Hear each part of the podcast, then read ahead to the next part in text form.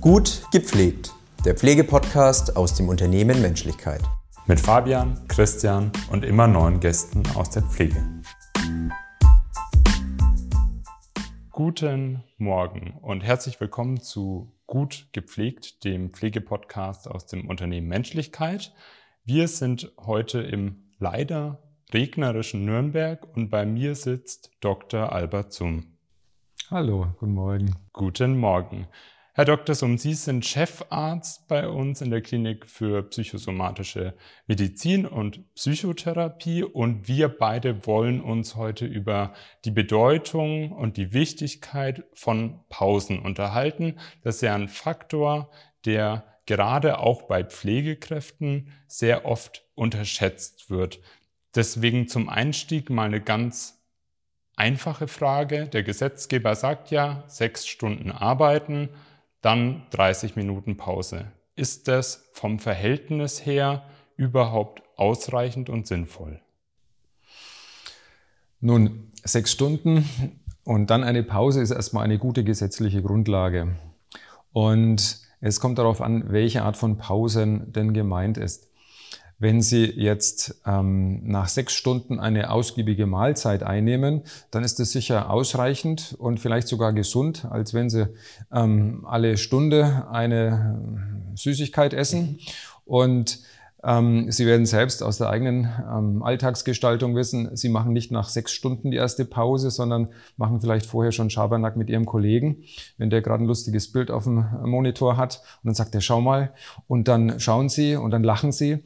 Und dann haben Sie in dem Moment ja schon eine äh, sogenannte Mikropause. Mhm. Ja, und wenn Sie dann gelacht haben und tiefer Luft geholt haben, ähm, dann haben Sie schon einen Regenerationseffekt. Und darum geht's ja, dass Sie in einem Arbeitsalltag, der ja oft siebeneinhalb oder acht Stunden geht, nicht bis zum Ende warten und dann erschöpft vielleicht gar nicht mehr die Pause mhm. machen können, sondern währenddessen auftanken, Luft holen und wieder regeneriert weitermachen können. Das heißt, ab und an eine kleine Pause, vielleicht auch der kleine Quatsch an der berühmten Kaffeemaschine tut auch wirklich dem Körper gut der kleine Quatsch ähm, mit Heiterkeit verbunden, Humor verbunden, ist eigentlich die beste Mikropause, die es gibt.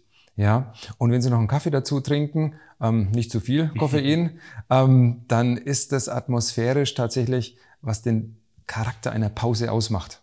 Nämlich, ich verlasse meinen Arbeitsplatz, meinen Ort und bin irgendwann konditioniert mit einem Raum, wo Entspannung und vielleicht sogar Heiteres möglich ist. Und sie suchen irgendwann diesen Raum auch auf, weil sie mhm. wissen, ach, da treffe ich immer die Birgit und die Birgit, mit der ist eigentlich immer schön. Ja, und so ist es im Grunde mit jeder Art von Gewohnheit, die man erstmal etablieren muss, auch mit Pausen. Ich habe mal gelesen, dass man so 60 Tage braucht, um einen Habitus zu etablieren. Muss ich dann 60 Tage lang meine Pause woanders machen, um mich dann an dem Ort wohlzufühlen? Sie haben jetzt zweimal muss gesagt in Ihrer Frage. Und das Wort muss ist schon mal ein Signalwort. Ja, bei uns in der Therapie, aber auch allgemein. Ich muss natürlich gar nichts. Ich kann auch ohne Pausen mein Leben fristen und irgendwann auch ohne Pause früher sterben. Das ist die Situation. Und es gibt eine Grundlage, warum Pausen gesetzlich geworden sind, weil Mitarbeiter ohne Pausen früher krank werden mhm. und ausbrennen, ja, oder ähm, lebensunlustig werden. Oder daheim, wenn sie dann nach Feierabend sind, griesgrämig und mürrisch und äh, schlechte Partnerinnen oder Partner werden. Und das Ziel ist, dass sie nicht nach einem Arbeitstag vollkommen leer zu Hause ankommen, sondern mit einer Restenergie von mindestens, ich sage jetzt mal 20 Prozent. Mhm. Ja. Und wenn Sie keine Pausen machen, wirkt sich das unmittelbar auf Sie selbst, aber auch Ihr soziales Umfeld aus, bis zum Extremfall, dass Sie kein soziales Umfeld irgendwann mehr haben, weil Sie keine Energie für Beziehungen und gute, heitere, entspannte Begegnungen haben. Das heißt, die kurz- und auch langfristigen Folgen von fehlenden Pausen sind wirklich auch ganz überspitzt gesagt soziale Isolation irgendwann? Kann sein. Das kann auch sein, dass sie krank werden und dann wieder viel Besuch bekommen. Ja, also das hängt davon ab. Ähm, Tatsache ist, sie werden ohne Pause nicht die Leistung haben über den Tag als mit Pausen. Und das wissen natürlich auch Arbeitgeber, ähm, denken in der Beziehung aber mitunter zu kurzfristig. Und Führungskräfte heute, die lernen hoffentlich alle, wie wichtig die Pausen sind und haben deshalb auch die Verantwortung für die Mitarbeiter. Führungskräfte selbst gehen mit gutem Beispiel voran, wenn sie die Pausen einhalten, auch sichtbar Pausen einhalten und auch die Mitarbeiter darauf hinweisen, magst du eigentlich deine Pause? Mhm. Ja, ich sage Ihnen ein Beispiel. Ähm, ich habe hier begonnen und ähm, gemerkt, ich habe hier sehr fleißige Mitarbeiter. Und eine sehr fleißige Mitarbeiterin, ähm, die habe ich gesehen, dass sie da am Monitor ihr Brot isst. Mhm. Und habe dann gesagt, ja, was ist denn das jetzt? Machen Sie jetzt hier Pause? Ja, ich habe ja keine Zeit. Ich, ja, also das machen wir nicht. Ne? Wir machen die Pause nicht am Computer, sondern Sie machen eine richtige Pause. Und jetzt lächeln wir uns oft an, wenn wir uns begegnen und es ist Pausenzeit, dann sagt sie, ja, ich mache gleich meine Pause. Und so sehe ich schon meine Verantwortung auch, ähm, wenn Gewohnheiten, die aus meiner Sicht noch nicht ganz gesund sind, hier offensichtlich werden, dass ich die ähm, dahin verändern helfe, wo ich überzeugt bin, dass es gesünder ist. War das bei Ihnen im Team jetzt ein Einzelfall oder hatten Sie dann auch eine Teambesprechung, wo Sie mal gesagt haben, mir als Ihr Kollege, Vorgesetzter, ist es wichtig, dass Sie Ihre Pausen machen? Sowohl als auch. Es war ein Einzelfall bei der Kollegin, ähm, weil der große Rest vom Team pflegt tatsächlich Mittagspausenkultur, so dass auch das Team fast immer geschlossen essen geht. Und dann sehen Sie auch hier mittags, wenn Sie mal aufpassen, da sehen Sie ein bis zwei Tische immer belegt von der Psychosomatikabteilung. Und es freut mich, dass die Kultur schon wirklich lebt und ähm, die Bedeutung auch ganz bewusst ist. Und darum geht es im Grunde auch, ein Bewusstsein zu etablieren, zu wecken. Ähm, die Pausen sind wichtig. Und gerade in der Pflege, ich habe heute Morgen noch, weil ich wusste, Sie werden irgend sowas fragen, eine Pflegekraft bei uns im Stützpunkt gefragt, ähm, wie ist es denn mit Ihrer Pausenkultur? Und sie hat mir geäußert, ja, hier geht's jetzt ganz gut. Ich war ja früher in der Notaufnahme mhm. und da konnten wir keine Pausen machen. Da war so viel los und es ging einfach nicht. Ich sagte, na ja, aber sagen Sie mal, Ihre Stationsleitung oder die verantwortliche Person, die muss doch dafür sorgen, das und mhm. ja, ja, die hat ihre Pausen gemacht. Nach der Reanimation ist die immer rausgegangen zum Rauchen. Und ja, da sagt man jetzt vielleicht Raucherpause, ist das gesund, ist das gut? Also wenn es um die Einhaltung der Pausenzeit mhm. geht, ist es sicher gut, weil die sich erlauben oder erlauben müssen, jetzt eine Zigarette zu rauchen. Ähm, das Rauchen als solches kann man diskutieren, aber die Erlaubnis, mhm. ich erlaube mir jetzt eine Pause zu machen, die gibt einmal eine Führungskraft und zum anderen dann auch die Person sich selbst. Jetzt haben Sie gerade sehr schön einmal bei Ihrer Kollegin, aber auch in dem Beispiel in der Notaufnahme gesagt, es gibt sicherlich Fälle, in denen es unmöglich ist, eine Pause zu machen, zum Beispiel wenn gerade man alleine ist und eine Reanimation ansteht. Gibt es denn aus Ihrer Sicht in Klammern gute Gründe, eine Pause aufzuschieben? Also eine Reanimation ist ein guter Grund, die Pause aufzuschieben, weil wenn Ihr Vater hier gerade mit ähm, Herzkammerflimmern am Boden liegt, dann würden Sie nicht auf die Pause der Rettungsassistenten und des Notarztes pochen, sondern dass die jetzt bitte die Reanimation erfolgreich äh, fortführen. Und das ist auch ganz logisch. Aber es gibt in jedem Arbeitsalltag gibt es ein mögliches Pausenfenster. Mhm. Die Voraussetzung ist, dass ich dieses Pausenfenster einplane. Das heißt, dieses Pausenfenster steht in meinem Kalender, so wie der Geburtstag Ihrer Frau, hoffe ich, dass Sie den nicht vergessen. Und wenn dieses Pausenfenster drin steht und gerade da ist eine Reanimation, mhm. ja, was heißt es dann? Die Pause ist danach. Die Pause ist danach, die braucht es auch zwingend, ja.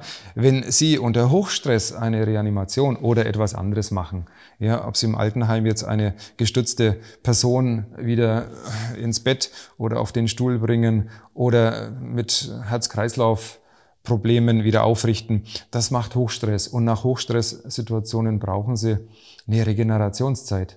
Wir haben trotzdem total oft den Fall, dass wenn man sich mit Pflegekräften unterhält, egal ob im Altenheim, im Krankenhaus, bei der Arbeit mit Menschen mit Behinderung, ich habe heute keine Zeit gehabt, eine Pause zu machen. Wie kriege ich diese Einstellung aus den Leuten raus? Oder muss man dann einfach sagen, du, wenn du das so sagst, Pech gehabt?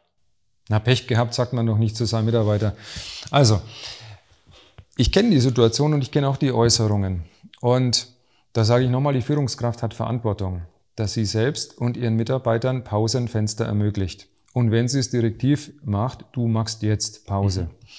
Und ich kenne das Beispiel auch von einer anderen ähm, Tagesklinik. Da hat die Stationsleitung selbst sich kaum Pausen gegönnt. Die war ein super Arbeitstier. Mhm. Ja, die war auch gar nicht gnädig mit sich selbst und hat während der Mittagspause ihren Shake da getrunken und Mails geschrieben. Ja, nur ihren Shake.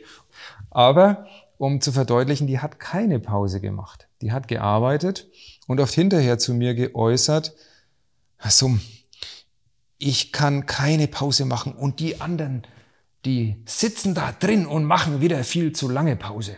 Also die war selbst verärgert mhm. und ähm, war neidisch auf die Kolleginnen und Kollegen, die es schwerer hatten, die Pause sich zu erlauben, weil sie immer unter den missbilligenden Blicken der Stationsleitung waren. Das hat sich zum Glück im Verlauf der Zeit geändert, weil sie gemerkt hat, sie wird dadurch schwächer und auch mh, hm, die Laune ist schlecht geworden. Ja, das gab mhm. öfter ähm, deutliche Missstimmungen. Und in dem Erkenntnisprozess haben wir letztlich alle gelernt, miteinander Pausen zu machen. Wie ist es denn, wenn Sie jetzt am Ende von einem Monat die Arbeitszeitdokumentation sehen und dann steht da als Argument drin, 30 Minuten länger geblieben, weil keine Pause machen konnte. Jetzt gibt es Führungskräfte, die sagen, diese Pause oder diese Zeit schreibe ich Ihnen nicht gut, weil Sie auch von mir angeordnet quasi die Pflicht haben, eine Pause zu machen? Oder würden Sie sagen, sowas ist als Argument auch mal in Ordnung? Ja, 30 Minuten Alex Lieber ist ja, ist ja nichts. Ja? Ähm, wenn ich äh, Stunden äh, anschaue, an Überstunden 150 und mehr, da sage ich schon was, weil wie entstehen die denn? Und einiges hat mit Struktur zu tun, anderes auch mit persönlicher Organisation und Zeitmanagement. Und ich denke, wenn persönlich schon alles getan ist, was möglich ist, dann ist es wichtig, die Struktur einer Abteilung anzuschauen, den Krankenstand, den Personalbestand, ist der wirklich realistisch mhm. ausreichend oder nicht? Wiederum die Verantwortung der Führungskraft. Und wenn die Führungskraft äußert, ich kann ja nicht mehr, der Kaufmann gibt mir nicht mehr, dann mhm. muss die Führungskraft eben mit dem Kaufmann ins konstruktive Gespräch. Was haben Sie davon, wenn ein Mitarbeiter nach dem anderen erkrankt und ausfällt, länger ausfällt, weil er wirklich ausgebrannt ist? Da haben Sie nichts von. Und ich habe ich gehört, hier sind im Mata Maria die Mitarbeiter oft überdurchschnittlich lange schon im Unternehmen. Mhm. Sie ja noch nicht. Ich auch nicht. Aber wir, wir hoffen beide. ja beide. Deshalb machen wir auch öfter jetzt gemeinsam Pausen. Und das ist die Voraussetzung, dass wir lange auch gesund bleiben. Ja. Jetzt haben Sie von Strukturen gesprochen und wir sehen uns tatsächlich oft auch in der Pause. Wie sieht denn eine gute Pause aus, um wirklich den Stress gut bewältigen zu können. Also Punkt eins ist, glaube ich, den haben wir ja schon rausgearbeitet, wir sind an einem anderen Ort. Was gibt es sonst noch für Faktoren? Es gibt sicher verschiedene Faktoren. Der andere Ort ist, denke ich, schon mal eine wichtige Voraussetzung. Ob Sie jetzt hier in die Kantine gehen und mit anderen Menschen am Tisch sitzen oder besser nicht, das hängt natürlich von Ihrer Persönlichkeit ab. Wenn Sie ein extrovertierter Mensch sind, dann suchen Sie die Menge auf und gehen gestärkt hervor von den vielen Kurzkontakten und den Pläuschen. Ähm, wenn Sie eher introvertiert sind, dann kann es sein, dass Sie durch dieses scheinbar gesellige Miteinander noch mehr erschöpft wieder an die Arbeit gehen.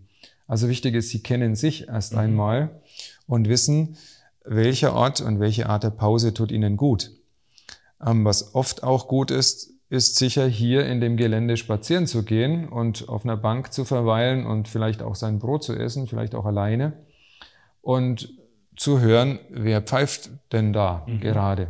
Und wenn Sie so achtsam mal hören, ob das ein Buchfink ist oder ein Zilpzalp oder eine Meise, dann sind Sie auch schon woanders, nämlich in der Gegenwart der Pause. Also von daher hängt es ab, was tut mir gut.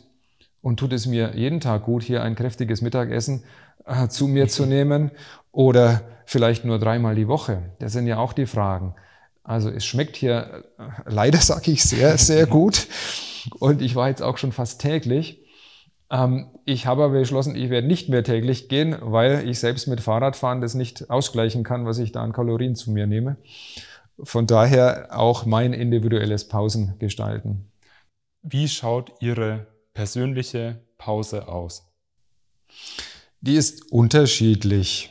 Also in der Regel, aber festgesetzt, zum Beispiel indem ich in meinem ähm, Outlook-Kalender oder im Arbeitskalender eine halbe Stunde Pause eingetragen habe.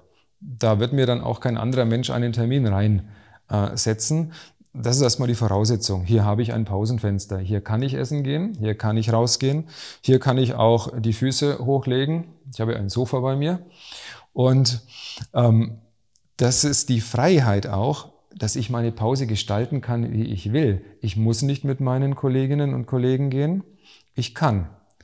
Und wenn ich dieses im Bewusstsein habe, ich kann, ich darf, ich muss nicht, dann ist das schon ein entspanntes Zeitfenster. Ob mit Essen, ob ohne, was tut mir gut, das kann nur ich entscheiden. Wenn Sie jetzt zum Schluss nochmal ganz kurz und kompakt zusammenfassen würden, drei Tipps für eine gute Pause, Herr Dr. Summ. Was sagen Sie da? Drei Tipps für eine gute Pause. Die Pause will geplant sein. Die Pause will einen festen Termin haben oder ein festes Zeitfenster. Und das Zweite, ich weiß, welche Art der Pause mir gut tut. Wenn ich das noch nicht weiß, dann wäre es gut, es auszuprobieren. Wie geht es mir? Zum Beispiel mit verschiedenen Menschen eine Pause zu machen. Vielleicht geht es mir mit dem einen Menschen hinterher äh, schlechter als vorher. Mit dem anderen, da gehe ich beschwingt äh, zurück und kann wieder tatkräftig ähm, weiterarbeiten.